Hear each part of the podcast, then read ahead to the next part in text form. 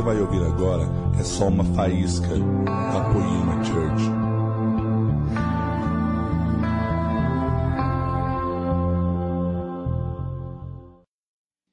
Gente, eu acredito que hoje nós vamos entrar num novo nível. Eu tenho meu pai espiritual que cuida de mim, Mark Schubert.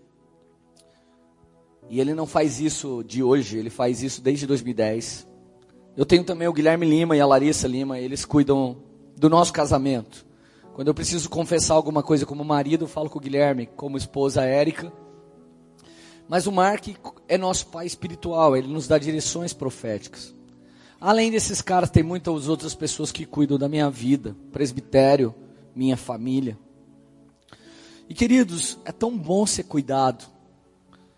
O problema é que às vezes uma pessoa como eu, ela se torna orgulhosa e fica com medo de contar suas dificuldades, seus problemas para as pessoas e medo de perder a moral.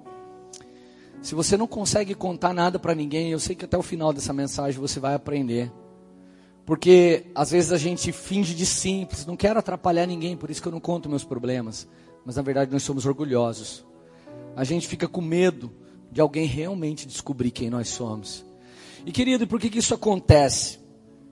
Porque nós temos força da fé. Cara, quem tem fé? A fé sabe que Pedro andou sobre as águas pela fé, que Moisés abriu as águas pela fé. A gente sabe que o Senhor deu ordem e o mar se aquietou pela fé. Pela fé a gente sabe como foi feita a terra. E a fé, ao mesmo tempo que ela é maravilhosa e nos faz acreditar muito, a fé não tem efeito colateral, mas algumas pessoas que ainda não estão bem emocionalmente ou na sua alma.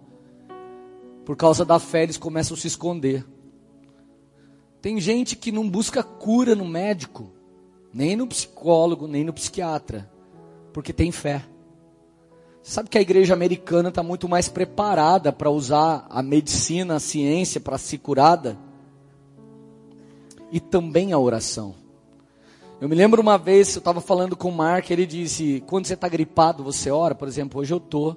Então uma fono da igreja já falou, faz nebulização. Sabe o narguilha evangélico? Toda banda agora fica tipo, fazendo negocinho. É a fumacinha lá de inalação. Faz isso, o outro toma própolis, o outro põe alho, põe não sei o que. Já quase vira macumbo o negócio, de tanta coisa que você... Você já sabe como é. Aí, a gente vê esses irmãos cuidando da gente cada um vai dando uma dica. Mas, cara, eu vou te falar. Quando você começa a permitir que todo mundo venha falar na sua vida, venha cuidar de alguma maneira, venha te dar uma dica, você vai sendo esticado por Deus. Você vai sendo expandido. Mas às vezes, por causa que você tem fé, você começa a orar para Deus curar sua boca. E na verdade você precisa de um dentista arrumar a cárie. Então Mark um dia me disse, cara, se você está gripado, você ora? Claro que eu oro. E se Jesus não curar você assim? Eu tomo uns negócios. Assim também são outras doenças. Então a América, ela está preparada para você ir na igreja e Jesus curar. Mas às vezes Deus quer usar um meio para te curar, que não é um meio sobrenatural, e aí você não quer? Então, queridos, existe um paradoxo das doenças. Tem doença que quase que é bíblica. A turma adora um câncer para curar um câncer. Hoje em dia parece que todo mundo é manco ou tem um braço torto, porque tudo, é, tudo agora estica os braços, estica. Parece que só tem isso na igreja. Mas queridos, tem doença que tem paradoxo que você não pode ter. Eu não preciso erguer a mão, mas quantos aqui já pensaram, depressão é o diabo, depressão é o demônio? Cara, eu conheço muita gente de Deus que por anos da sua vida lutou contra a depressão. Pastor Farley, um grande homem de Deus que vem aqui e curou um monte de gente aqui. Ficou mais de 15 anos lutando contra a depressão. Charles Finney ficou sua vida toda lutando contra a depressão. Madre Teresa de Calcutá, uma vida toda lutando contra a depressão. Charles Finney tinha do, do, dois tipos de depressão. A depressão do medo de Deus confiar tanto nele e a depressão da crítica que os povos faziam contra ele todos os dias da vida esse grande avivalista. Ele pediu para Deus: Eu não quero tá, continuar, mas o Senhor é quem sabe. Nós temos muito preconceito, querido. Nós temos alguns preconceitos, por exemplo, se a gente tem problemas sexuais, a gente tem um grande preconceito de falar isso. Tem preconceito porque, ah, os caras vão saber. Às vezes o casal está com problema sexual, é de ordem emocional, eles não podem confessar, porque o marido fica preocupado, a esposa também fica preocupada. Além disso, tem os sofismas. Nós temos sofismas. Tem coisa que a gente demoniza e tem coisa que a gente santifica. A gente demonizou depressão e santificou gula. Cara, gula é pecado. Destruir, destruir o templo do Espírito Santo é pecado. Eu vejo canais intermináveis no YouTube falando, tatuagem é pecado, aí o mundo inteiro vai lá clicar para ver essa porcaria desse vídeo. Agora você não vê muitos canais, destruir o templo do Espírito Santo é pecado. Beber refrigerante todo dia compulsivamente é como fumar. Ah não, cigarro é pecado. Comer gordura de picanha compulsivamente, bala compulsivamente, é tanto pecado quanto se drogar. O problema é que essa droga é liberada, então você vai lá e compra. Mas, cara, é pecado destruir o templo do Espírito Santo. Você sabia que se você ficar na sua casa, sem fazer atividade física, comendo uma lasanha, tomando refrigerante, usando e abusando do açúcar, e fazendo inúmeras coisas, dentro do celular, assistindo TV, deitado com as pernas para cima, você produz mais toxinas num dia do que a toxina é necessária para matar um hamster. O sedentarismo e a má alimentação de muitos irmãos, se você tirasse a toxina com uma seringa e pusesse num ratinho, ele fazia assim, ó, com as quatro rodas para cima. Eu quero dizer para alguns de vocês, irmãos, vocês estão durando muito. Porque o carro, a gasolina de vocês, vocês não têm coragem de pôr diesel.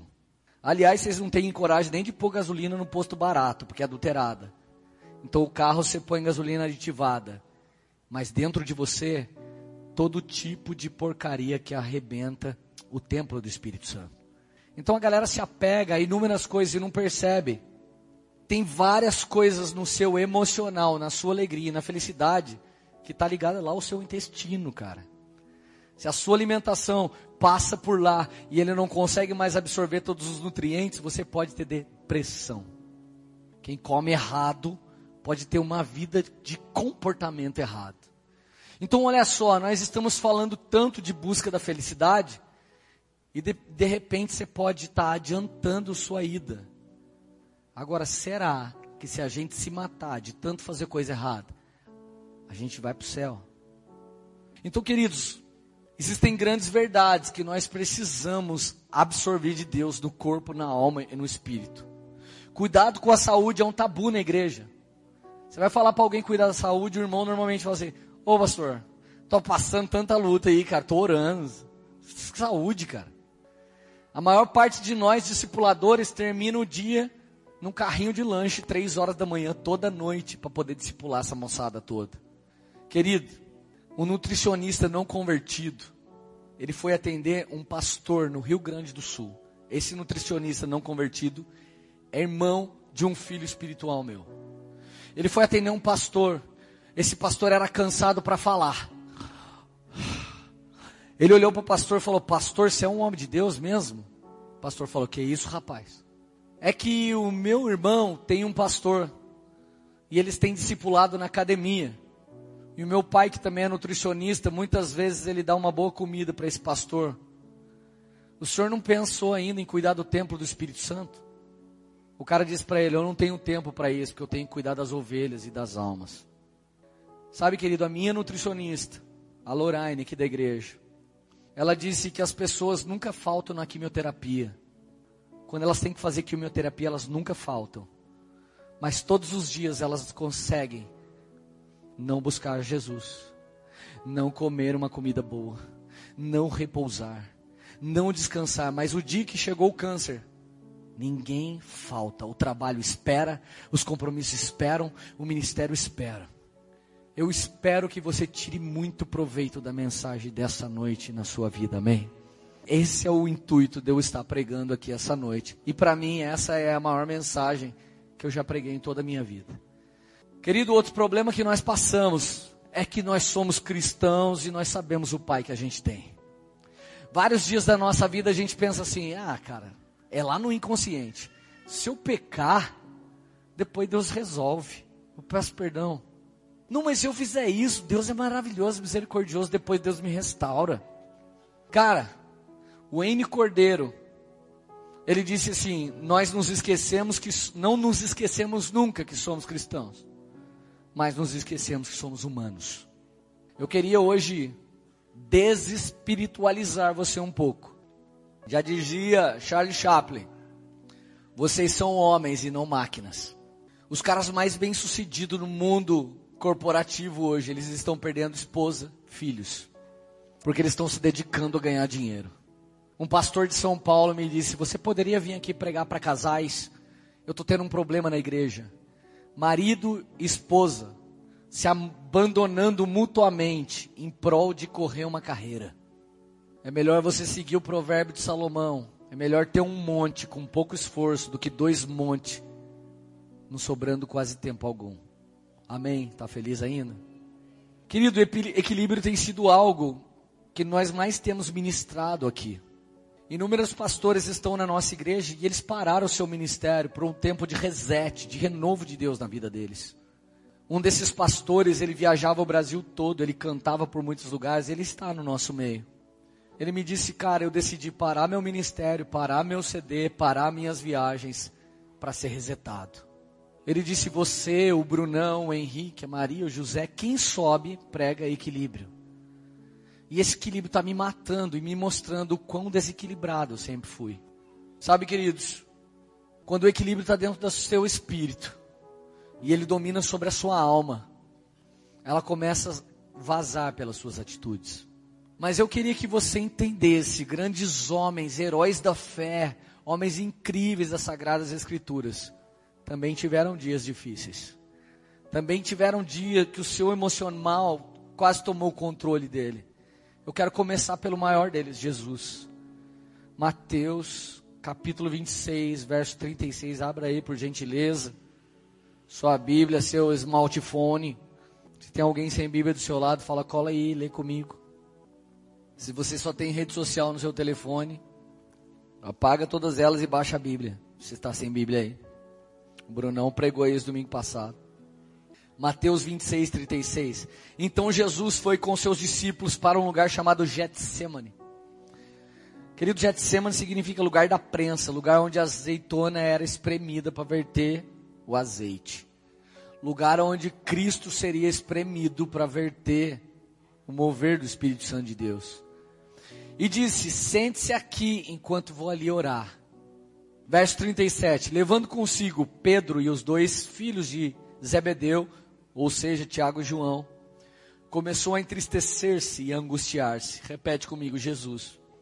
Começou a ficar triste e angustiado. De novo, triste e angustiado. Se você não sabia que Jesus tinha ficado triste e angustiado, ele foi 100% humano. Ele passou por toda a angústia do homem, toda a luta de um homem. Ele só não pecou, mas o resto ele passou. Ele começou a entristecer-se, angustiar-se, versículo 38. Disse-lhes então: A minha alma está profundamente triste, numa tristeza mortal. Fiquem comigo e vigiem. Quero que você pense comigo agora. Jesus falou isso para quem? Repete comigo para seus discípulos. Ele chegou para Pedro, Tiago e João. Imagina se o seu pastor chega para você agora e fala: Eu estou profundamente angustiado e triste. Vocês podem orar comigo agora? Qual seria a sua reação? Mano, vou orar pelo ler. Eu não sei como é que alguns pastores eles falam assim: Eu não tenho com quem confessar, sabe, Leandro? Posso falar com você? Jesus confessou com seus discípulos. Pergunta para o nosso presbitério quantas vezes eu já me reuni para falar para os caras: Gente, eu e a Érica estamos precisando de ajuda. Eu e a Érica estamos tendo uma dificuldade, vocês podiam orar pela gente? Gente, vocês nunca me viram falando aqui no púlpito e nenhum dos nossos pastores, é inalcançável o nosso nível. Vocês têm que se converter. Vocês nunca ouviram isso. Vocês sempre viram um homem de carne e osso, mas que se move no poder de Deus. A gente não quer uma igreja débil mental, dependente de homens, mas uma igreja inspirada por homens que também são de carne, mas estão fluindo no fogo do Espírito Santo de Deus. Inúmeras vezes eu cheguei e falei, e eles oraram. Henrique já orou para mim, José Barreto, nem se fala a vida toda. Minha irmã, a Cida. Gustavo já orou por mim, Xande já orou por mim. Eu lembro da época que o Dezão, ele estava começando a ser líder, virava e mexia no final do culto. Posso orar para você, Lê? Cara daquele tamanho, você vai falar que não? Claro, cara. Pegava eu, enfiava dentro dele e orava por mim. Se você não consegue compartilhar seu problema com as pessoas, seu problema é de orgulho. Não é nem demônio. O diabo não tem nada a ver com isso.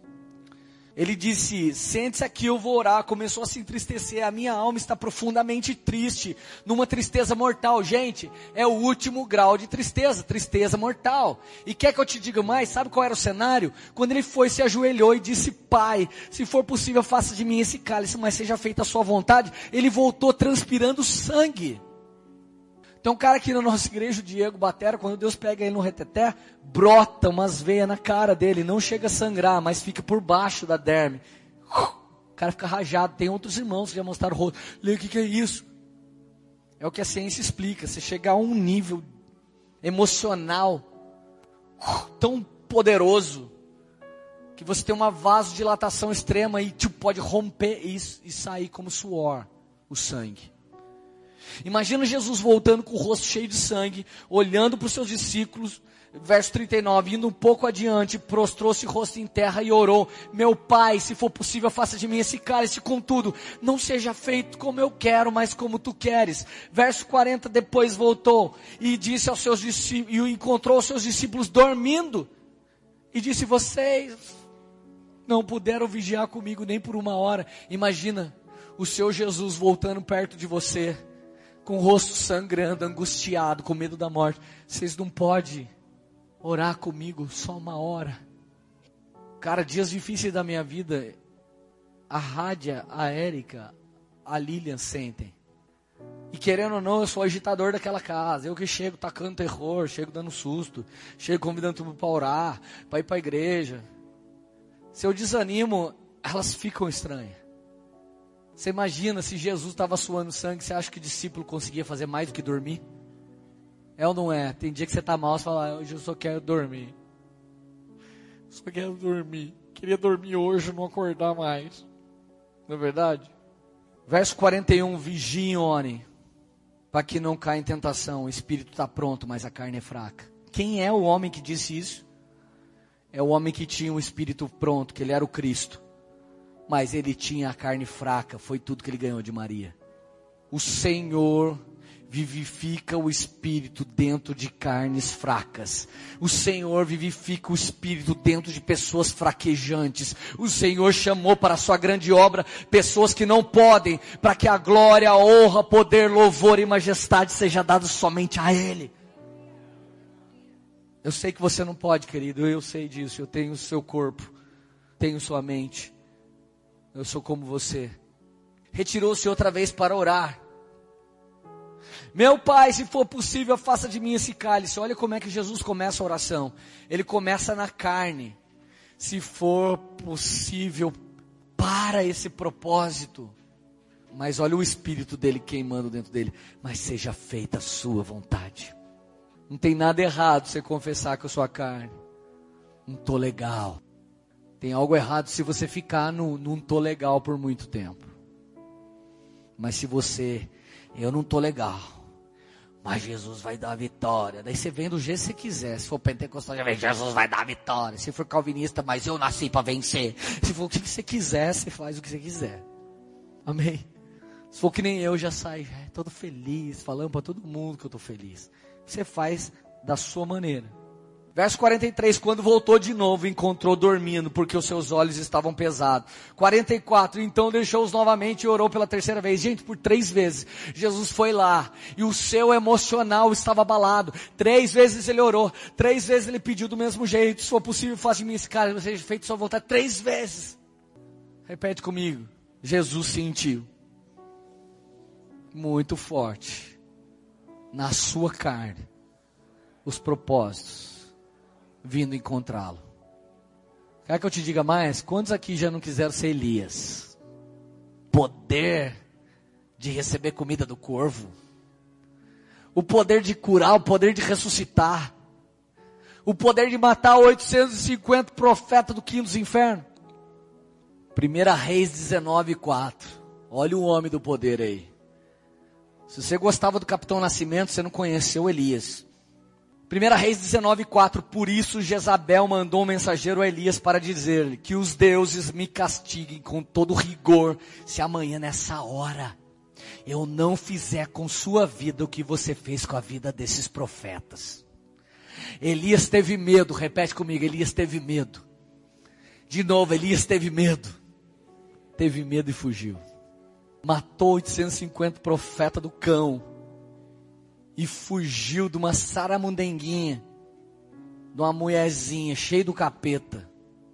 Fugiu. O verso 4 lá na parte B diz assim: Senhor, já tive o bastante, tira minha vida. Não sou melhor que os meus antepassados. Elias chegou a ponto de pedir para Deus: tira minha vida. Jesus a ponto de pedir: não quero morrer com toda essa maldição. Beber o cálice de Deus significa fazer a vontade dele não a sua. Sua carne vai se abalar, cara, quando você estiver diante da vontade de Deus. Quer ver um profeta louco? Louco.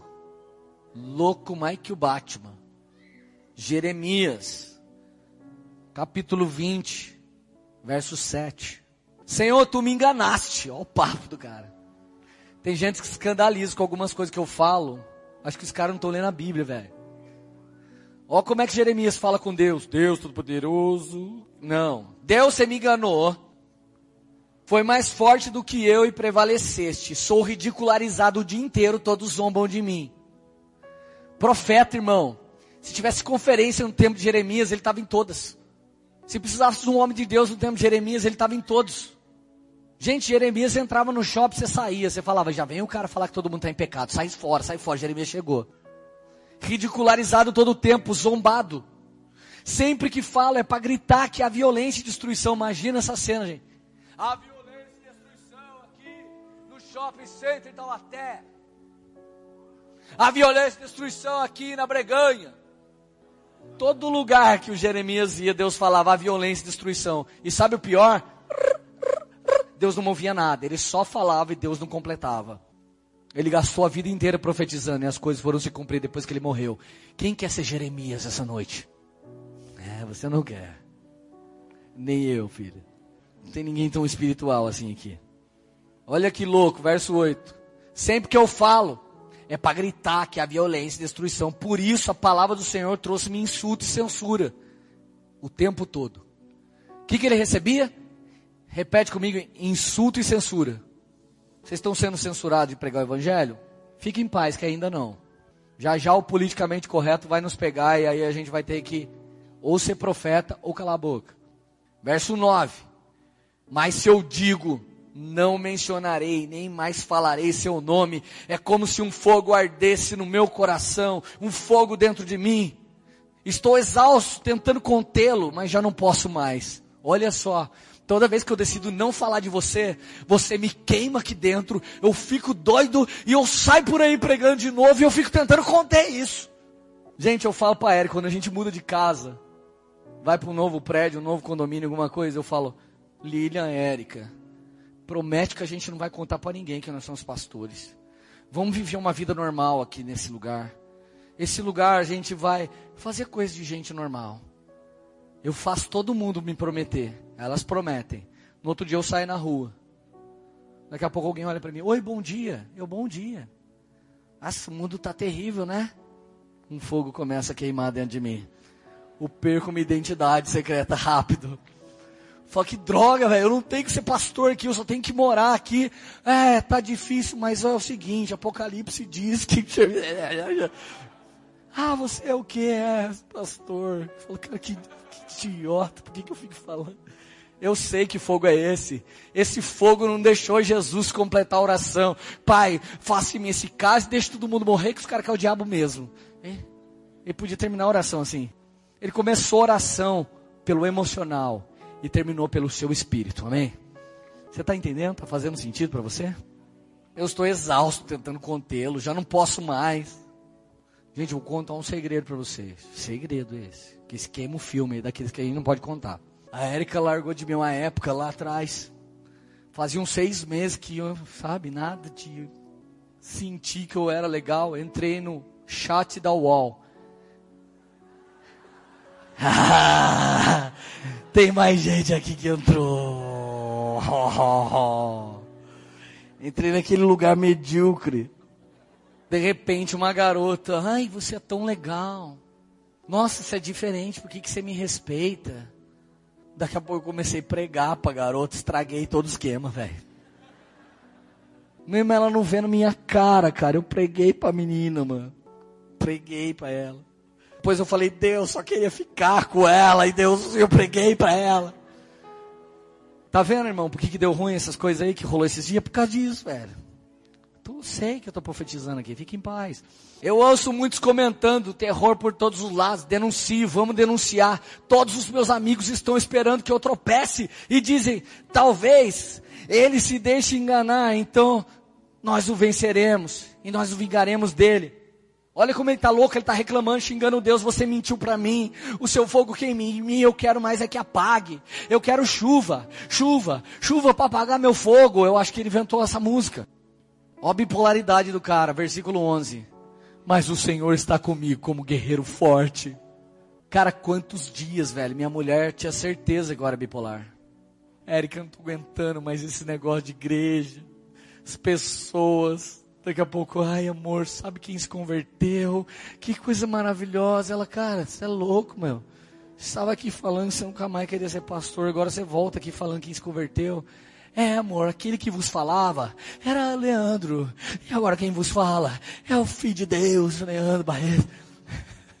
Vai, você não é assim? Não tem dia que você não queria ser crente? Eu não queria ser convertido. Já teve dia que os caras me zoaram, cara. Eu falei, Deus, meu coração convertido, mas meu braço não. Eu queria já dar um morro. Eu falei, não, mas meu coração controla meu braço, tem amor no bolso. O cara humilha você, você. É, você é. Isso aí, Jesus, cadê minha vitória, sabor de mel? Mata esse cara. Prepara uma mesa, não diante meus inimigos, em cima da cabeça desse cara. Vocês estão rindo, né? Ai, Jesus amado. O Senhor está comigo como guerreiro forte, portanto aqueles que me perseguem tropeçarão e não prevalecerão. O seu sucesso lhes trará completa vergonha, a sua desonra jamais será esquecida. Ó oh, Senhor dos exércitos, tu que examina o justo e vê o coração e a mente, deixa-me ver a tua vingança sobre eles. Agora ele começa a virar Deus para treta. Tá vendo? Ele estava celebrando Deus, agora ele começa a mirar. Deus, Deus, pega aquele irmão. Pega aquela pessoa que me fez mal, Deus. A gente começa a ver. Gente, olha o que o emocional faz com o chamado espiritual de alguém. Se parece com alguém que você conhece? Diga eu. O verso 13, bipolarizou com força de novo, cante ao Senhor, louve ao Senhor, porque Ele salva o pobre da mão dos ímpios. Verso 14, fica louco de novo. Maldito seja o dia que nasci, jamais seja abençoado o dia em que minha mãe me deu a luz, maldito seja o homem que levou a notícia para o meu pai e o deixou muito alegre dizendo, você ganhou um menininho. Cara, imagina o Joshua do, do Brunão agora, todo celebrado. Amanhã o cara vira profeta e começa, maldito dia, que meu pai foi na poema, que minha mãe também foi. Maldito seja o homem que disse para meu pai e minha mãe que eu ia ser. Começa a amaldiçoar todo mundo, cara. Gente, é um profeta. Eu não estou falando de um desviado, de um desvairado que você conhece. Estou falando de um profeta. Chamado profeta maior. Quer mais um profeta maior? Jeremias. Isaías, aliás, falei Jeremias já, tá vendo? Isso é loucura. É, Isaías 6,5. Então gritei, ai de mim, estou perdido. Gente, olha o estado do coitado do Isaías. Ai de mim, que eu estou perdido. Quer mais? Olha o Jó. Gente, Jó nasceu dia 30 de fevereiro, vou mostrar no verso aqui. Jó 3, verso 1. Depois disso, Jó abriu a boca e amaldiçoou o dia do seu nascimento, dizendo: Pereça o dia do meu nascimento e a noite em que se disse nasceu um menino. Transforme-se aquele dia em trevas e Deus lá do alto não se importe com ele, não resplandeça a luz. Nesse dia, o dia 30 de fevereiro, sumiu do calendário. E o 29 ficou com medo, parece 4, 4, 4 anos. Tá vendo? A Bíblia explica tudo, irmão. E eu creio nisso, velho. Não tô brincando, não. Eu... Tem gente que acredita em gnomo, velho. Deixa eu acreditar nisso. Tem gente que acredita em promessa de campanha, deixa eu acreditar nisso, cara. Querido Moisés também passou por isso. Paulo também passou por isso. Augusto Branco, um grande poeta brasileiro, ele diz assim: identificar nossas limitações é o primeiro passo para superá-las. A hora que você reconhecer que você é limitado, 75% da cura já chegou. Uma das coisas que a psicologia mais luta é para você vencer a negação. Querido Mahatma Gandhi, ele disse: Estou convencido das minhas próprias limitações e esta convicção é minha força. Paulo disse: Quando sou fraco, aí é que eu sou forte. Querido, quero dizer para vocês por que eu escrevi essa série, Em Busca da Felicidade. Eu vivi na droga quase 10 anos. Um dia eu tentei me matar, dia 19 de agosto de 1999, eu ia fazer 20 anos de idade, nesse dia. Bateu uma depressão. Era dia do meu aniversário, eu tinha batido na minha esposa, na minha geladeira só tinha bebida, na minha gaveta só tinha droga, não tinha nada dentro de casa. Minha mãe estava orando três meses, Deus, no dia do aniversário do Leandro, eu quero a conversão dele. Minha mãe decretou algo sobre a minha vida. Eu tentei enfiar uma faca aqui, quando ela começou a entrar na minha barriga. Eu tentei enfiar uma faca porque eu era um cara legal. Bença pai, bença mãe, bença avó. Ajudava todo mundo, trabalhava, não roubava. Eu usava droga com o dinheiro que eu trabalhava. Eu era um cara muito legal, mas totalmente mascarado. Depois eu me destruía sozinho. Nesse dia eu falei, Deus, eu não aguento mais. Eu estou cansado dos outros profetizar que eu vou ser um homem de Deus. Eu nem convertido sou. Deus, se você existe, aparece para mim hoje. Três vezes tentei enfiar a faca na barriga quando ela começou a entrar na terceira vez, rompeu o tecido, eu tive medo de morrer para o inferno. Então eu tirei a faca, tomei um banho, coloquei uma fita cassete, do testemunho de um ex-feiticeiro que se converteu. Achei mais ridículo, maior palhaçada que a história daquele cara. No meio daquela história eu estava intrigado e eu estava chorando. Eu estava de joelho dobrado e disse, Deus, aparece para mim hoje, porque se você não aparecer, eu vou comprar tudo em cocaína e vou desandar e vou morrer. Eu estava 15 dias varado de cocaína o, o cheiro de carne podre que eu sentia era do meu próprio nariz. Se eu suasse o nariz, era uma coisa terrível a cena que eu via. Então eu vi aquilo e quando eu me liguei, cara, tô me convertendo com uma fita de crente. Que droga! Tomei um banho, fui pro meu salão de cabeleireiro e cheguei lá no salão. Todo cabeleireiro é um cara que cuida do emocional das pessoas. Tem gente que quer mudar de marido, como não pode, muda de morena para loira de loira para ruiva. Faz um corte radical, é melhor do que mudar de marido. Cheguei no salão. Quem entra no meu salão? Eu tinha ganho aquela fita cassete fazia seis meses. Quem entra no meu salão, abre a porta e entra o cara do testemunho. Falei, vou enganar esse cara. Pai do Senhor, irmão. O Espírito de Deus me disse que na rua Dr. Jorge Winter, número 311, um jovem de estatura média ia atender por Leandro. Eu sei que é você, olha no meu olho, essa manhã era para você ter morrido com uma faca enfiada na barriga, mas Deus me mandou até aqui dizer para você que você vai ser um grande homem na mão de Deus.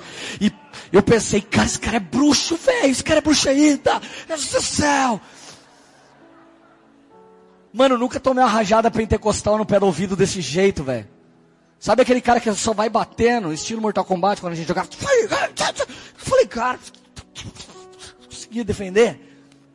Eu pensei comigo, cara, esse cara era bruxo. Eu lembrei de uma coisa que alguém falou para mim, não sei quem. Deus é onisciente, Deus é onisciente. Se esse cara é um homem de Deus, enviado de Deus, ele tem que saber o que eu pensava naquela hora. Ele olhou para mim e fez assim, para você saber que eu sou homem de Deus, você tenha medo da faca entrar na sua barriga e você ir pro inferno, olha pro meu olho, fala que eu tô mentindo. Naquela hora eu olhei pro olho dele, o olho dele saia fogo. Eu caí endemoniado dentro do meu salão. Ah, fiquei lá, sei lá, meia hora, cinco dias. Mano, eu levantei, velho. Eu era desse jeito que eu sou agora. Careta, liberto, mais louco do que antes. Nunca mais fumei, nem bebi, nem cheirei. Ei, Jesus deu um só golpe. Ei.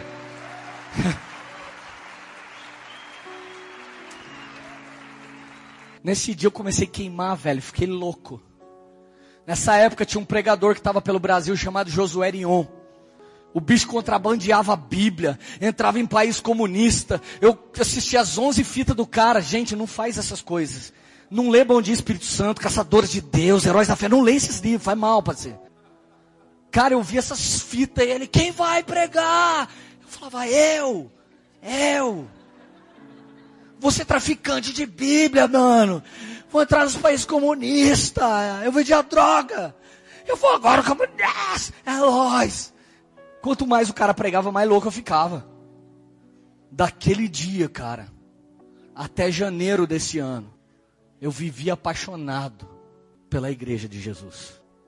Dia 10 de janeiro esse ano, eu fui no correio, telefonei para Érica, todo paranoiado. Falei, amor, quando chegar em casa, vou dar uns tapas no seu ouvido. Ela falou, cara, você tá louco? Falei, cala a boca, que tá louco você.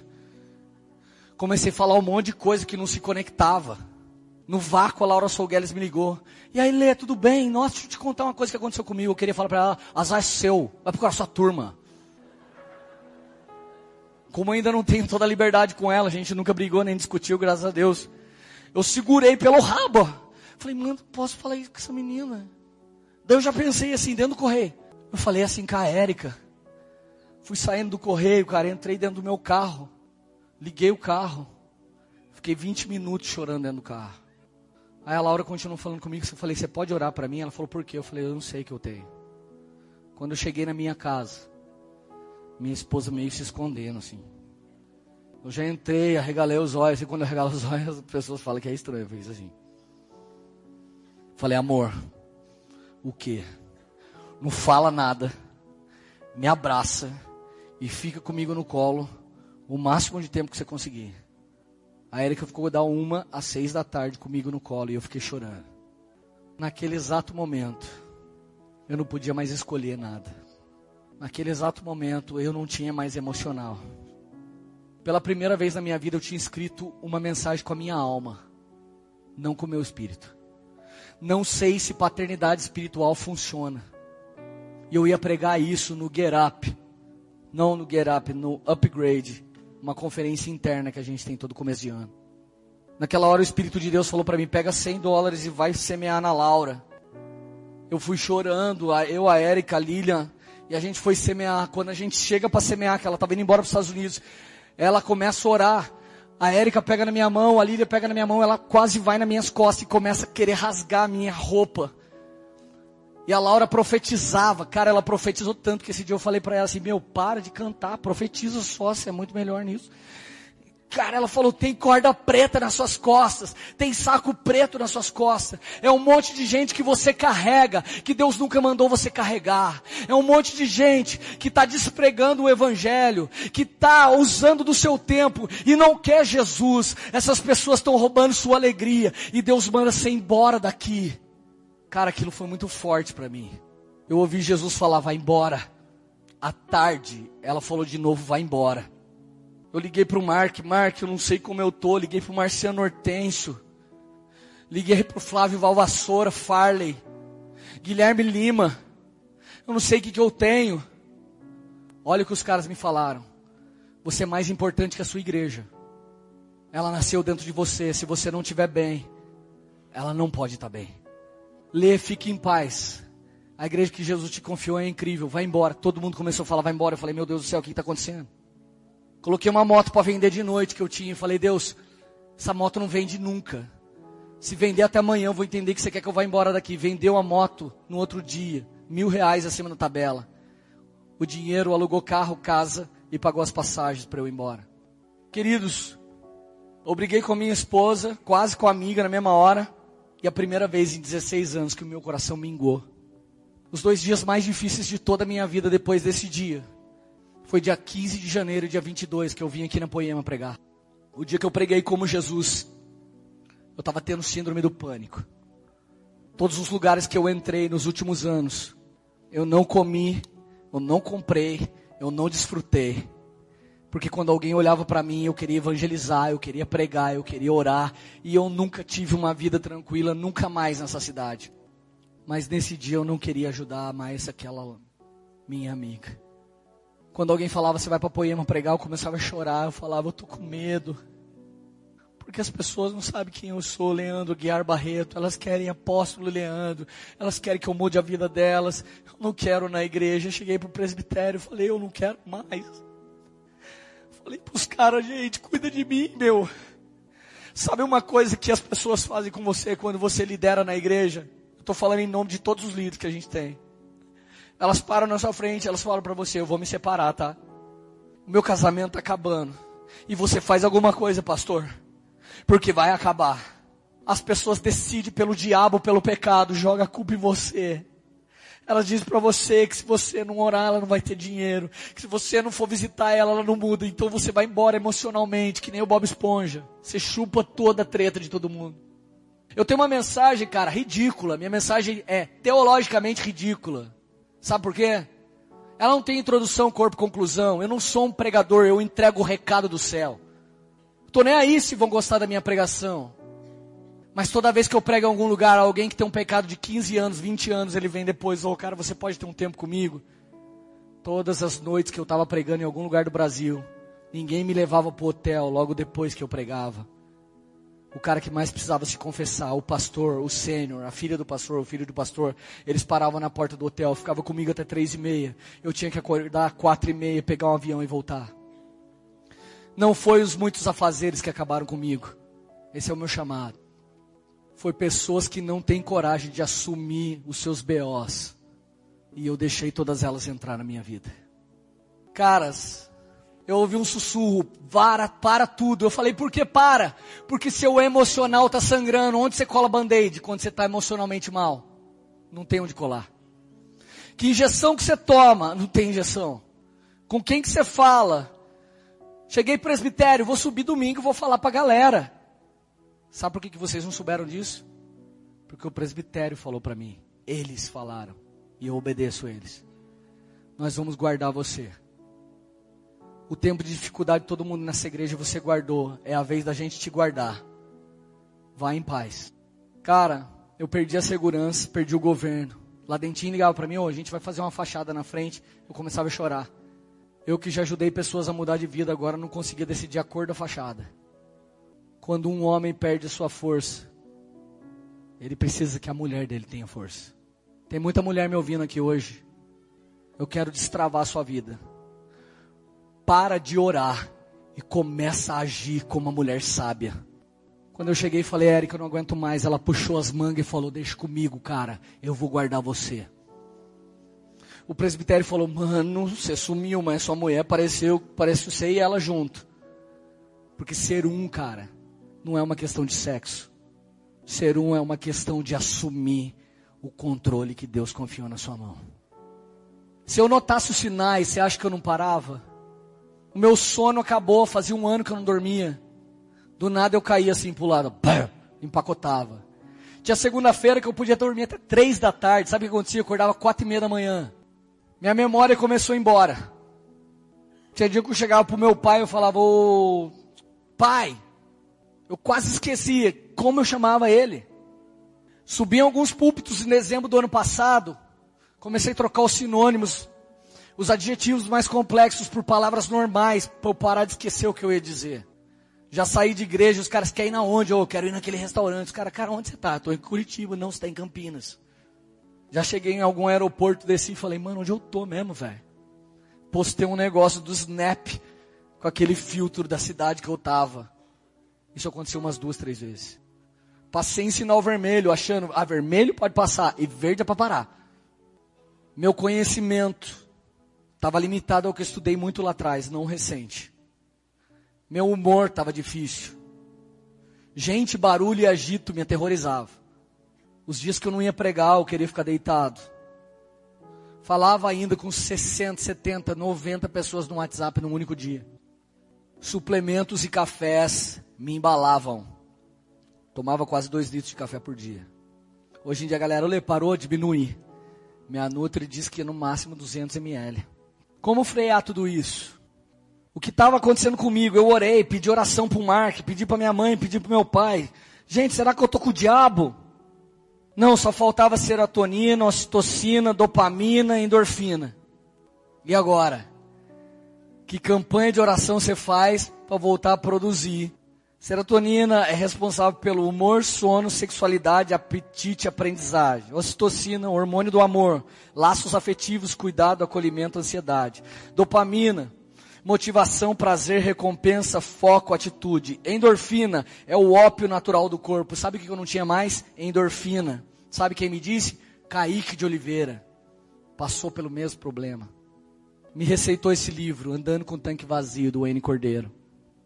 Quando eu abro na página 32, está escrito uma pesquisa sobre pastores. 80% consideram que o ministério pastoral afeta a sua família negativamente. 33% dizem que estar no ministério é claramente um risco para suas famílias. 75% relatam que já tiveram pelo menos uma vez uma crise terrível de estresse. 50% se sente incapaz de fazer, de satisfazer a necessidade do povo.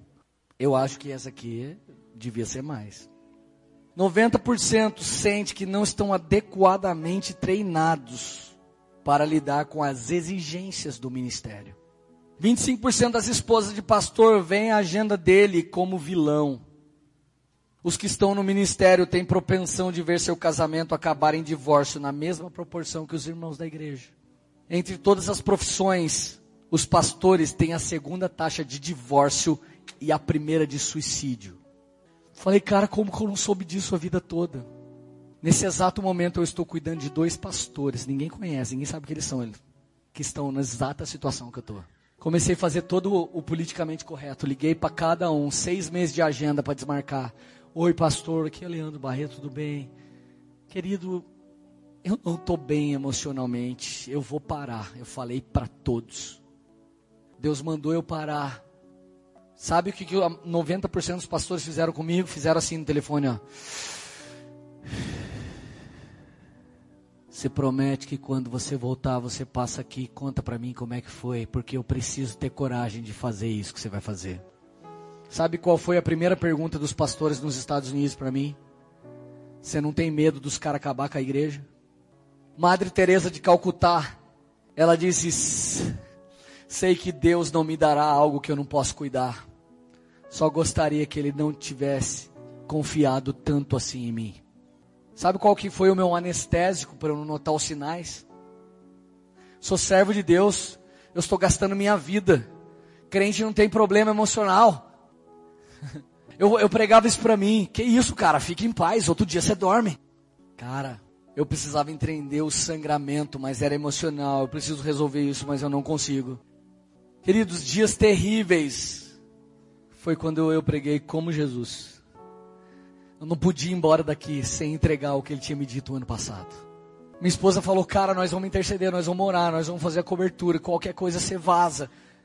Eu falei pro presbitério, se no meio da pregação eu sair correndo, vai alguém me segurar e o outro alguém termina a mensagem, pelo amor de Deus, e chorava. Sono, dieta, descanso, treinamento, alimentação, preparação de pregação, pregação. Tava tudo embaralhando. Depois dessa crise que eu tive aqui no dia 10, eu tive três crises lá nos Estados Unidos. Passei no sinal vermelho a 70 milhas por hora, quase atropelei o carro que tinha uma, uma senhora negra dentro. Se um branco bater num negro, ou um negro bater num branco nos Estados Unidos, irmão, acontece a outra guerra mundial. Eu não sei como eu fui preso. Mas o incrível, no meio do caos, Deus falou cinco coisas antes de eu sair daqui. Eu sempre te disse que eu ia te levar daqui para o corpo se tornar um grande corpo. Você falou isso por anos. É agora, Lê. Em novembro do ano passado eu falei, eu vou ter um ano sabático. Quando a Poema fizer 10 anos, que é novembro desse ano, eu vou ficar um ano parado. Já era Deus falando que era hora de eu parar. Marcelo Jamal pregou na casa de Zadok do ano passado e o Arão Xavier do ano retrasado. Parar para o tempo sabático. Eu sabia que Deus queria. Mas a obra que eu estava fazendo era atrás de pessoas e transformação. Como que você troca isso? Primeira coisa que Deus falou comigo, das cinco, some para América. Eu falei, por que lá? Deus falou, porque lá eu vou curar você. Lá vocês vão ser cuidados, amado. Eu falei, não conheço ninguém lá. Então você vai ver o que eu vou fazer. Eu falei, Deus, eu ir na Alemanha com o Mark, ele está lá. Deus falou, é lá América. Falei, Deus, o que, que vão pensar de mim? Ele falou, não interessa. Segunda coisa, as pessoas que estão firmes em você, Leandro, vão embora da poema não existe espaço para idolatria nessa igreja. Terceira coisa, as pessoas que estão comigo firme vão florescer. Quanta gente assumiu um alto nível de responsabilidade aqui e nós voltamos, ele não perdeu, a igreja cresceu, se estendeu, se fortaleceu. Outra coisa que ele falou, o coração de todos aqui vai, vai escapar pela boca. Eu não sei o que você falou quando eu fui embora, mas Deus sabe. Eu sei o que chegou no meu ouvido. O casamento deles acabou. O Leandro está com câncer. Lá em Minas, um apóstolo, filho do capeta, falou assim: a poema não honra o Leandro, o Leandro foi embora. Uma coisa foi boa, irmão. Eu entrei nas paradas de sucesso. Até quem não sabia que era eu ficou sabendo. Não foi uma técnica que eu usei, mas a Madonna sempre usa. Quando ela é esquecida, ela causa uma. E a quinta coisa, quando você voltar, você começa a parar os caras que nunca vão querer parar. Você tem visto lá dentinho por aqui? Já parou, tio. Olhei nos olhos dele e falei, mano, você tem que guardar no seu coração, eu te amo. Não preciso do seu serviço. Eu amo você. Para. Dei todas as instruções para ele não chegar onde eu cheguei. Qual era o grande propósito de Deus me tirar daqui, tornar Poema um corpo? Eu fui para um tempo sabático, e eu quero que você entenda a diferença do tempo sabático para o tempo safático.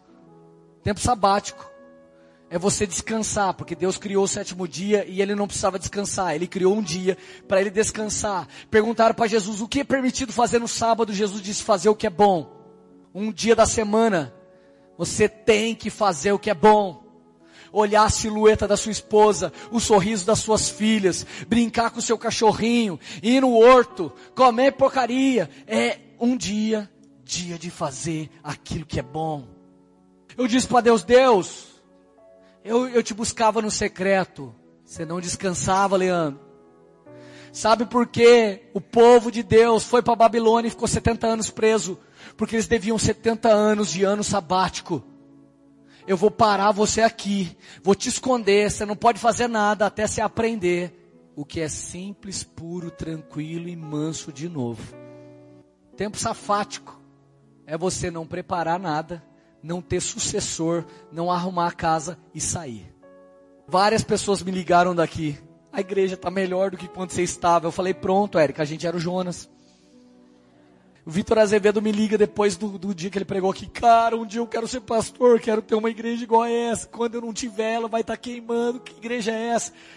Já, já abriu a igreja. Outro dia eu fui pregar na igreja dele. Sabe o que aconteceu? Ele não estava e a igreja estava estralando. Eu falei, mano, você é muito zica de Deus, velho. Demorei 10 anos para ver isso. Você nem começou direito. Você não sabe nem rapar o sovaco. Não, homem não rapa. É, tipo, não sabe nem. Deixa pra lá, isso aí são costumes. Gente, a única coisa que eu arregacei a manga para resolver, tudo que a poema tinha que alinhar em qualquer aspecto, a gente alinhou em 18 dias. Sentei com cada um dos pastores, falei qual que é o seu problema, qual que é a sua dificuldade, seu dom é esse, cuidado com essa área, ministramos todo mundo. Levantamos um responsável por isso, outro por isso, outro por isso, outro por isso. Levamos a administração da igreja todinha para a empresa que faz a administração das igrejas da cidade. Nossa igreja tem entrada e saída, todo mundo que trabalha aqui é registrado. Subiu o salário, consegui fazer, melhorar a vida de quem trabalhava aqui, subiu o salário, todo mundo. E nós fomos embora. Quando eu entrei no avião, eu falei, mano, o avião pode até cair agora. A gente arrumou tanta casa, tô com medo, Deus. Não leva eu não. Sabe aquele papo, Deus me leva? Quando ele finge que vai levar, você fala, não, não, não, tava zoando. Repete comigo, meu tempo sabático precisa de responsabilidade, sucessão, provisão e paz no processo. Se você parar alguma coisa e não tiver sucessão, você largou todo mundo na mão. O Márcio Vilela é um amigo que eu tenho aqui na igreja, o cara que semeou o primeiro carro que eu ganhei. Eu fui contar para ele, Marcião, vou sumir. A frase do cara, vai com Deus, Lê. Precisamos de um pastor inteirão. Em todo o tempo que você teve bem foi muito bom, cara. Você precisa disso. Cheguei na América, cara. Falei, Deus, e agora? Fui comer um lanche no Five Guys, a rádio. Como é o nome daqui, pai? Five Guys. Dela, nossa, que legal. Essa lanchonete Fred Arraes.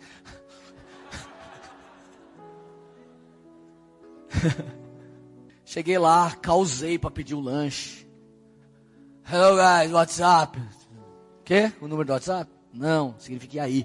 Eu, eu, eu, cara, Aí uma mina em espanhol lá começou a me ajudar, e aí eu pedi o lanche, daqui a pouco fiquei amigo de todo mundo. Falei, Érica, é isso que Deus queria, vamos começar um GC aqui. Deus para, cara. Para, Leandro. Você vai ficar quieto aqui. Aí cheguei em casa, primeiro dia lá. Deus, o que, que você quer? quero que você sente na sacada e fique olhando o sol, os pássaros. Falei, mas você vai fazer algum desenho no céu? Não, quero que você fique fazendo isso.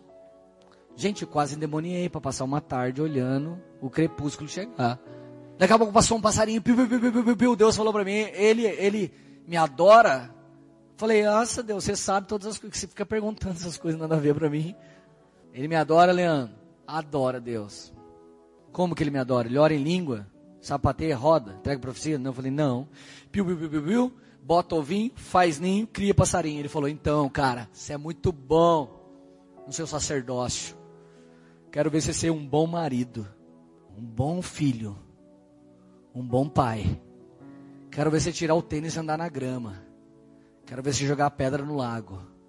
Os últimos anos da sua vida você não viu mais isso. Todo mundo perguntava para mim: "Ai, conhece Recife? Conheço. Onde você foi lá? No hotel, no aeroporto, na igreja?" E o Rio, conheço também. Onde você foi lá? No hotel, no aeroporto, na igreja. Ah, você já foi em Porto Velho? Fui, cara. O que, que você conhece lá? Hotel, aeroporto da igreja.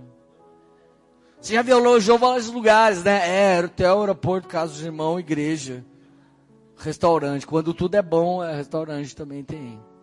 Então o que, que você viajou muito, né? Sim, conheço aeronovas, aerovelhas, aeromoços, aeroadolescentes. Gente, daqui a pouco Deus não fala. Vai viver seus 37 anos, você não é homem, faz coisa de homem. É meio menino, compra um negócio de menino, faz coisas aí, Leandro, legais. Não conseguia. Eu não conseguia. Daqui a pouco começou a chegar, ó, os povo tá falando, cara, você sumiu. Tem uns irmãos querendo saber. Aí quando Deus não fala, você apela para os filósofos. Aristóteles disse assim: para você superar a crítica, não faz nada, não fala nada e não seja nada. O que, que aconteceu? Desapareci, irmão. O Brunão cantando aqui, queimei as carroças, não tenho para onde voltar. Cheguei nos Estados Unidos, compraram pente, tesoura, máquina de cortar cabelo, saí cortando cabelo todo mundo. Subi na minha carroça, irmão. Galera começou, oh, por que, que você não abre o salão aqui? Galera, tudo cabelo torto. Eu não queria cortar porque eu queria cortar. Cortei tudo de graça. Mas eu vi os cabelos tortos. Gente, mexicano corta ruim pra caramba, velho. Sangue de Jesus, velho. Colombiano também. Nossa, vou orar pra esses caras. Cheguei lá, fiz o corte máximo. Os caras, cara, ah, abre o salão, cara. Daqui a pouco me descobriram lá. Vem pregar na nossa igreja. Eu, Deus, o Senhor já me deu o Brasil, me dá América agora. Dou América pra você ficar quieto. Deu os irmãos ligando. Aproveita. Vai na Disney, gente. Eu tava tão doido que se eu fosse na Disney, eu dava no Mickey. Eu ia lembrar que o Josué Erion falou que ele era do diabo, eu ia matar o Mickey. Os primeiros dias que eu entrava no supermercado, eu entrava assim, ó. Derek, o que, que você tem? Falei, com medo de alguém pedir oração. Ela, nossa, velho, você tá na América. Não, um dia eu escuto na igreja lá, 17 mil membros. Ô, Leandro. Falei, não é possível, velho. Ô, vamos tomar um café, mano. Mano, os caras te acham, velho. Vai pro Iraque, que os caras acham seu. Saddam Hussein vai te achar lá, você vai ver. Deus falou pra Érica que era para viver pela fé. Deus falou para mim. Olha o que Deus falou para mim, gente. Hebreus 11, 12. A primeira palavra que Deus deu da América. Primeiro verso assim que queimou. Assim, daquele homem já sem vitalidade, originaram-se descendentes tão numerosos como as estrelas do céu e tão incontáveis como a areia do mar. Eu falei, Deus, o que, que eu tenho a ver com Abraão? Deus falou, não é você. Eu falei, credo, Deus, eu estou sem vitalidade. Ele falou que você está sem nada, meu. Só não perdeu o Espírito Santo, o resto você perdeu tudo. Querido, Deus fez o sétimo dia, perguntou para mim, por que, que eu fiz o sétimo dia? Eu precisava descansar. Eu falei, o guarda de Israel não dorme. Eu fiz para você. Tem muita gente aqui, cara, que precisa descansar. Parte dos hormônios que eu falei que eu estava precisando só vem de abraço, sorriso, alegria e tempo gostoso. Não tem remédio que você tome para te dar isso. E você não sai do celular com o espírito de inveja. Você acha que você vai conseguir ser feliz? Não vai, cara. De repente eu comecei a ver a radassa, comprei 500 folhas de sulfite, nós desenhamos em todas, velho. Três meses desenhando, Bob Esponja, Feliciano Esponja. A gente começou a misturar os personagens, Marco Feliciano Esponja. A gente começou a fazer um monte de coisa. O N Cordeiro diz que o caminho para o sucesso e a estrada para o colapso nervoso em determinado momento pode ser a mesma coisa. Aí de repente um dia a Heloísa Rosa fala assim pra gente, era a única pessoa que a gente conhecia, ela e o Marcos Gruber, marido dela. Vamos no aniversário? Aí domingo, e no aniversário. Mano, eu sou pastor, velho. Domingo, sabe o que eu faço? Prego. Fui pra beira de um lago, começou a rolar um churrasco. Um monte de gente do mundo, do mundo, cara. Sabe? Do mundo. Uma meia dúzia de crente, um monte de gente do mundo, churrasco rolando. E eu lá pensando, cara, eu vou pregar aqui, porque hoje é domingo, o pastor tem que pregar domingo. Daqui a pouco o irmão falou para mim, ô, sabe andar de jet ski? Falei, não, mas eu tenho espírito de revelação, deixa eu subir aí que eu já saio andando já. Mano, catei o jet ski do cara, mano, fui lá pro meio, velho. Deus falou, desliga o motor, desliguei lá no meio. Comecei a olhar, falei, mano, tô em Orlando, andando de jet, não tenho grana para estar tá aqui, comendo essa carne, Jesus falou: Eu trouxe você aqui para ser amado e você não pode fazer outra coisa. Você amou muito a minha igreja, eu sei disso, e agora eu quero te amar, e é isso que eu trouxe você aqui para você viver. Até desbaratinei, voltei de boinha, de jet. A hora que eu parei, vem um americano: Hello, man. How you doing? Falei: Ah, para você também. Ele: Do speak English? Falei: Explico. Aí ele falou. Aí eu, ele falou assim: Preciso falar com você. Peguei meu amigo Marcos. Ele falou: Você sabe que só tem gente que não é da igreja aqui, né? Sim. Eu nunca te vi. Mas quando você chegou, o Espírito de Deus disse para mim que você é um homem de Deus em inglês. Você veio aqui para o seu tempo sabático, você veio aqui para ser curado, você veio aqui para ser restaurado, você veio aqui para ser restituído. Você veio aqui e você não pode fazer nada, não atrapalha Deus nesse processo. O meu intérprete começou a chorar, nós três começamos a chorar, e eu recebi um grande avivamento na beira do lago num domingo. Daqui a pouco uma pastora me acha, vamos pregar no conselho de pastores, eu cuido de 82 pastores. Gente, se você prega para 82 pastores, você fica pregando lá e não volta mais. O Espírito Santo falou: você não vai pregar. Aí fui no conselho de pastores participar. Daqui a pouco levanta um hispano, um mexicano. E ele fala assim, 1 Coríntios 16, 9, porque uma porta se abriu para mim, e ela é muito ampla e promissora, mas muitos são os meus adversários. Quando eu vi aquela palavra, eu falei, mano, que palavra forte, vou anotar, eu nunca vi esse versículo. Uma porta se abriu para mim dele, ei, você, eu quero, eu comecei a entender tudo, e ele falou para mim, é você. Quando Deus me parou, eu falei, ô louco, Jesus, tá todo mundo sabendo, velho. Quando Deus me parou, foi para eu poder entrar num novo nível. Sua mentalidade está se tornando apostólica. Você já é um, mas agora tudo se abriu.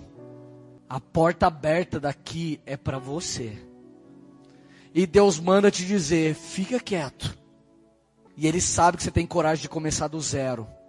Então ele manda te dizer: você não vai ter que começar nada, você vai continuar tudo. O que Deus te deu é em todo lugar que Ele te deu. E já rodou no manto, já fiquei louco. Passa algumas semanas, vou para casa da Heloísa. Chega o Rafael Conrado. Parece o Taz. Um gordinho doido assim. Ele chegou para mim, aí vaso. Eu já falei, e aí? Tu sabe, vaso, o que, que o diabo faz com o homem que ele não pode parar? Falei, essa eu não sei. Ele empurra. O diabo te empurrou, sabia? Era para você morrer louco no Brasil. Sua cabeça não ia funcionar mais. Porque seu coração é bom, você fica dando moral para todo mundo. Mano, e me emendou. Tive três descargas emocionais lá, eu sabia já, era uma síndrome de burnout. Eu ia ter que ter descargas emocionais para voltar ao normal. A última, tava o Gu e a Lilian lá. Comecei a chorar, a Erika começou a chorar, causei com todo mundo, a Lília começou a chorar. Nessa hora foi impactado o Gu, molequinho da igreja que eu discipulei, hoje é pastor aqui. Ele parecia eu resolvendo as coisas e eu não parecia eu. Ele começou a rir. Tô feliz de estar no meio dessa família tão transparente. Eu falei, mano, o cara tá vendo benção até nos tercos. É, vamos dar a mão agora, que agora que todo mundo confessou, a gente vai orar e eu estava recebendo o poder de Deus de um dos meus filhos espirituais. Cara, eu fui pastoreado pelo Elô, pelo Marcos, pela Fernanda, pelo Giba, pelo André e pela Dai. Eu fui cuidado. Eu encontrei o Mark Schubert lá. Quando eu encontrei o Mark Schubert, ele falou: Posso falar uma tentação que você tem? Eu falei: Nossa, meu. Mark é tão doce, velho. O cara não estraga a gente nem quando vem exortar. Eu falei, cara, fala aí. Lê, eu já comparei meu ministério com o seu. Vários dias eu pensei que você servia mais o Senhor até do que eu, de tanto que você fazia tudo para todo mundo. Toda vez que eu te encontro, você conheceu uma nova igreja que está mal, uma nova banda que está mal, um novo pastor que está mal. Quando passa alguém na sua frente, você fala, oh, aquele lá era drogado, Mark, olha, Deus, Deus mudou. Aquele lá era de, Deus mudou, aquele lá era... Lê, sua vida é atender a necessidade de todos e a vida de Jesus era atender a vontade do Pai. Quando eu saio dessa conversa com o Marco Danduque, põe a mão no meu olho e diz: Não se distraia, filho. Os primeiros 45 dias que eu fiquei lá, fui só curado.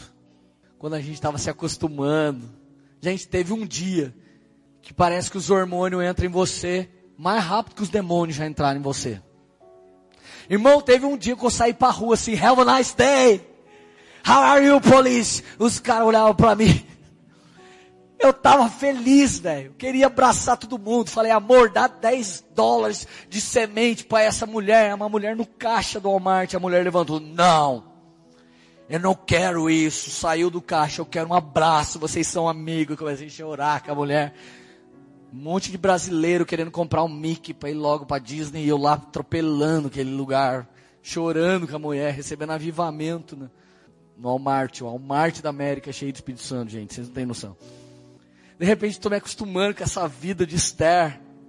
Vem um novo tempo. Deus nos leva para uma casa ruim e um carro feio. Um carro sujo, uma casa suja. Era tudo bom, mas era sujo e sujo. Aí eu já quis dar uma, né? Dessas que a gente dá. Vou lá, Érica, reclamar. Onde já se viu? Olha que essa casa está suja. Esse carro está sujo. Deus falou, está sujo do quê? Falei, está sujo de, de, de uso. Tanto ser usado. Eu trouxe você e a Érica aqui porque vocês estão assim.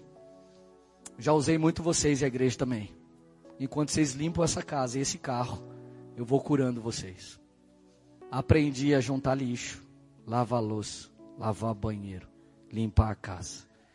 Eu aprendi que os deveres do lar transformam a vida da sua mulher. Comecei a carregar o saco de lixo para fora, eu não sabia que era tão pesado. Eu não sei como a Érica fez isso por anos. E eu comecei a me envergonhar de ser um cara poderosamente usado por Deus em tudo quanto é lugar e um pouco menos dentro de casa. E olha que eu não era desalinhado. Tive meu cartão clonado, fiquei sem grana. De todas as pessoas que eu conheço, que são inúmeras, dois únicos caras me telefonaram e falaram: se você precisar de algum dinheiro, a gente deposita para você. Marciano Hortense e Flávio Valvassoura. O resto, tipo, ah, você não prega aqui, então a gente não pode fazer nada. Nunca mais ninguém lembrava. Pessoas semearam em nós dinheiro, comida. Dei carona para um senhor um dia.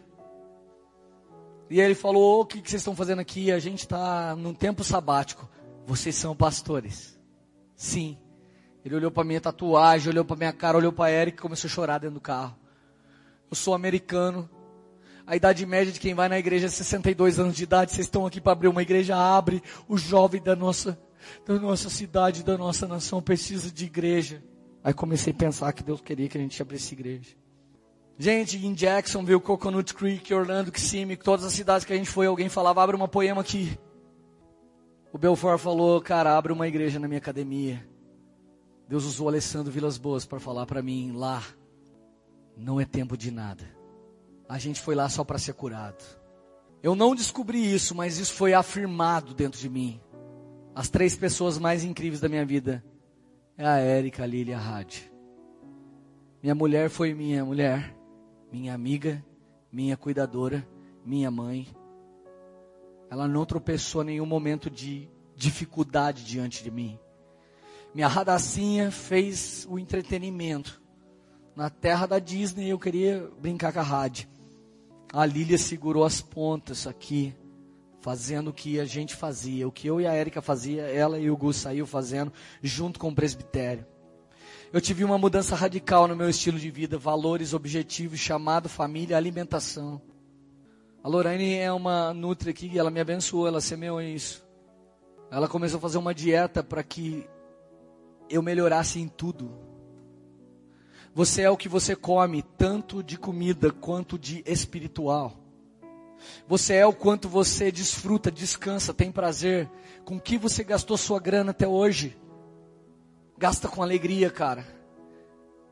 O maior valor que eu aprendi lá foi gratidão, primeira mensagem dessa série. A maior força que eu recebi lá foi a força do um. Porque minha família é um comigo, porque minha família dentro de casa é um comigo, meus pais são um comigo, o presbitério é um comigo, vários pastores foram um comigo, Deus restaurou todas as coisas da minha vida e todas as coisas da vida da minha esposa. Uma libertação. Eu não quero mais resolver o problema de todo mundo. Só quero descobrir aquilo que é propósito de Deus. Um pedido que eu faço para todo mundo que está me ouvindo. Se torne uma pessoa poderosa em Deus e começa a decidir ou frio ou quente e pare de culpar as pessoas ou tentar envolver alguém emocionalmente em você. Se você deu errado, tenha a manha de falar, eu escolhi de errado. Se você está dando certo, eu escolhi um Senhor e dei certo. Não mendigue mais. Não sequestre o emocional da liderança que você tem sobre a sua vida, pelo amor de Deus. Então chegou o último final de semana. Quando deu 42 dias, eu falei para Erika, acho que eu nunca mais vou pregar na vida, estou tão feliz assim. Minha mulher se escondeu no banheiro e foi chorar. Para que, que serve um pastor que não vai pregar nunca mais? Nesse dia ela saiu e falou, cara, me ajuda, tá difícil. O presbitério falou, cara, posta alguma coisa que você, eles existem ainda, e a gente postava alguma coisa. Essas pessoas tremendas e poderosas, elas não se envolveram, elas se compromissaram, e Deus nos restaurou. Mas a maior parte das pessoas passaram a falar. E eu quero que você pare de se preocupar com o que as pessoas falam, se você, senão você nunca vai chegar onde Deus deseja você. De repente eu conheço a pastorinha mais linda lá do conselho de pastor e pastora Rita. É uma senhorinha muito fofinha. Quando eu olhei a pastora Rita, ela começou a contar minha história. A história dela, mas era minha história. Eu comecei uma igreja, Leandro, com oito jovens drogados. Falei, uau. Comecei uma igreja aqui nos Estados Unidos. Eu vim aqui para casar. Até hoje, Jesus não me mostrou quem é. Ela tem mais de 60 anos. Ela se tornou uma mãe espiritual na América, sem conhecer muito o termo, mas ela se tornou. Abriu duas igrejas. E quando ela ficou oito anos fazendo um trabalho, ela disse: Eu vou embora para o Brasil de volta. A igreja americana, você vai ficar aqui. Você fez algo aqui. Hoje, essa mulher é uma grande pastora, cuida de todos os pastores de Orlando. Ela pediu para pregar na igreja dela. O Espírito de Deus disse: No último dia que você estiver aqui, você vai pregar na igreja dela. Fui pregar na igreja dela, o Espírito de Deus me disse: separa uma oferta sua e uma da Érica. Essa é uma mulher foi um grande apóstolo meu nessa nação. Ela abriu porta para as pessoas. Você precisa reconhecer. Ela teve filhos que não reconheceram ela. Você sabe o que é esse abalo emocional. Eu quero que você honre essa mulher. Nós honramos. Preguei aquela mensagem: o que Deus vê e o que o mundo vê. O, o Abraão que pecou, o Davi que pecou, e o amigo segundo o coração de Deus, e o adorador. E cara, segundo o coração de Deus, eu, eu simplesmente preguei essa mensagem e disse: Pastora, você é uma porta de Deus aqui. E quando eu coloquei aquela semente no pé dela, Toda a igreja unanimamente veio colocou uma semente no pé dela, as pessoas abraçavam, choravam. No final ela toma o microfone ela pega o microfone e Deus dá a última alinhavada em mim e costura a última coisa que faltava para eu voltar. Ela começa a profetizar: Você era um guerreiro, um guerreiro com intrepidez, mas a sua espada já estava começando a perder a afiação. O Senhor afiou sua espada aqui. O que você me entregou foi preciso. Faz anos que eu estou esperando comigo, mas agora eu quero profetizar uma coisa: Você vai voltar para o Brasil e vai correr, filho, porque a sua espada foi afiada. Se você teve coragem de parar, o Senhor vai ter coragem de te empurrar de novo. Aquele era o dia onde todas as coisas se completaram. Eu ia ficar mais um tempo lá, mas eu peguei o dinheiro que eu tinha, levei o Guilherme e a Larissa, sentei com o Guilherme e a Lari, Érica, fala tudo, eu falo tudo, e eles oraram por nós, e nós completamos todas as áreas da nossa vida, resetamos qualquer situação da nossa vida, e eu estava morrendo de saudade de vocês, porque nenhum dia eu queria ter ido embora. Eu não comecei uma igreja que eu sou apaixonado para ir embora. Eu queria voltar, eu falava, Deus, com saudade, Deus. Eu ia nos cultos, falava, Deus, cadê o fogo que tem lá? Deixa eu falar para você uma coisa, tem muita gente falando que tem fogo na América, deve ter umas 5, 6 igrejas. O fato de você estar tá sofrendo no Brasil, do governo estar tá fazendo o que está fazendo, da opressão que está vindo, o fato desses ativistas do quinto dos infernos estar tá se levantando só está promovendo uma coisa, o nosso desespero. E quando você estiver completamente desesperado, você vai clamar para Deus como nunca, vai orar a Deus como nunca. E Ele diz, aquele que me buscar de todo o coração, eu me deixarei achar por vós. Nós vamos viver um avivamento, porque chega de caos, de roubo, de assalto, de angústia, de tristeza, de violência, mas dessa essa noite Jesus tem que te curar. Nós não podemos mais ser feridos entre nós. Nós não podemos nos machucar mutuamente mais. Pensei que eu nunca mais fosse voltar aqui. Eu tinha medo. Eu falava, Jesus, eu troco tudo que eu tenho como pregador e pastor para parar de ter medo. Eu pedi para Deus que eu não queria mais andar com os pastores não queria mais andar com os homens que se dizem de Deus, porque eles me machucaram.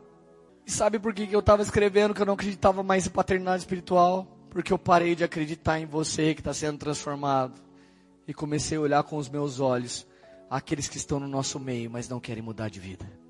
Mas a Bíblia diz que em algum momento, Isaías 10, 27, e acontecerá naquele dia que a sua carga será tirada do seu ombro, e o seu jugo do seu pescoço e o jugo será despedaçado por causa da unção.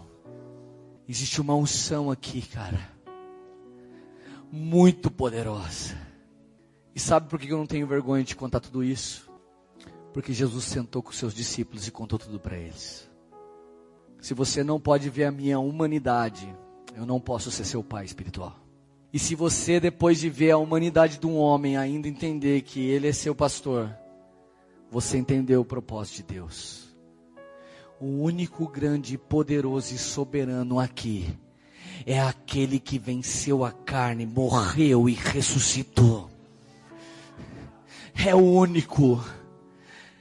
E quando a felicidade voltou para o meu coração, eu escrevi essa série para te ensinar como ser feliz em Deus. Você está feliz ainda? Feche os teus olhos. Ah, obrigado, Jesus, por essa noite. obrigado, Jesus, por essa noite. Sabe, queridos, essa história já tinha passado, mas eu só podia fechar essa série te contando tudo isso. Eu quero te ensinar que quando você confessa seus problemas e dificuldades, as pessoas começam a te ajudar. Fecha os teus olhos e pede para Deus te dar humildade. Fecha os teus olhos e pede para Deus te dar mansidão. Fecha os teus olhos agora e começa a pedir para Deus, Espírito de Deus, me dá, Pai, a alegria da salvação. Começa a pedir para Deus agora, começa a orar, querido, começa a orar. Não se importa se estão orando em voz baixa, se você quer gritar, se você quer orar. Só ora agora, não faz mais nada, só ora. Começa a falar com Jesus. Não esquece que você é humano, começa a orar, começa a orar, começa a orar. Não esquece que você é humano. Não esquece que você é, você tem limite. Não esquece, não esquece disso. Não esquece que o Espírito de Deus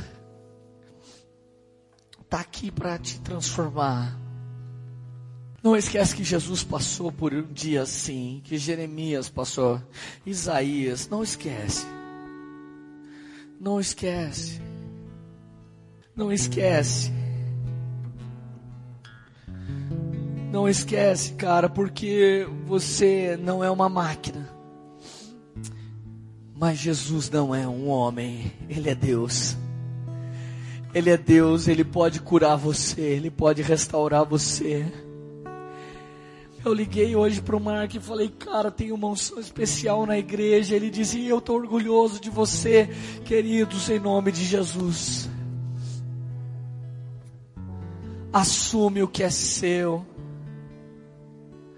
e deixa alguém cuidar de você. O Senhor vai levantar amigos para cuidar de você.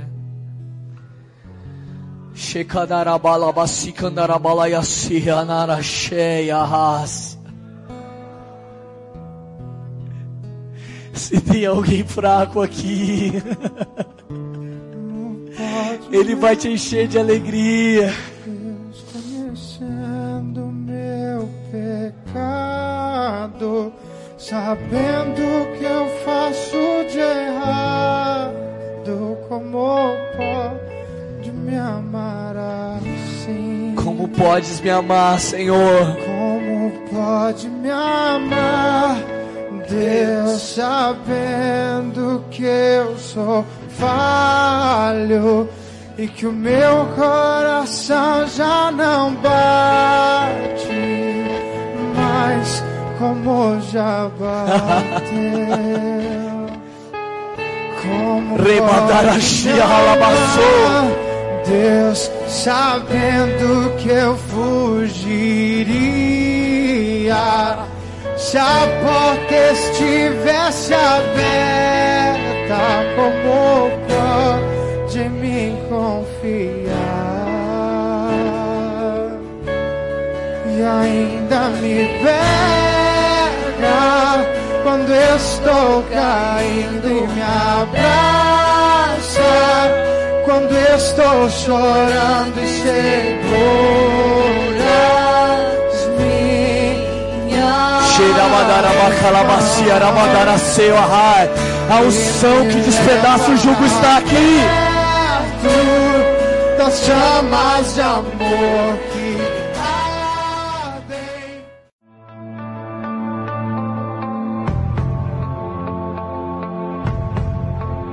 Você acabou de ouvir uma mensagem da Poema Church.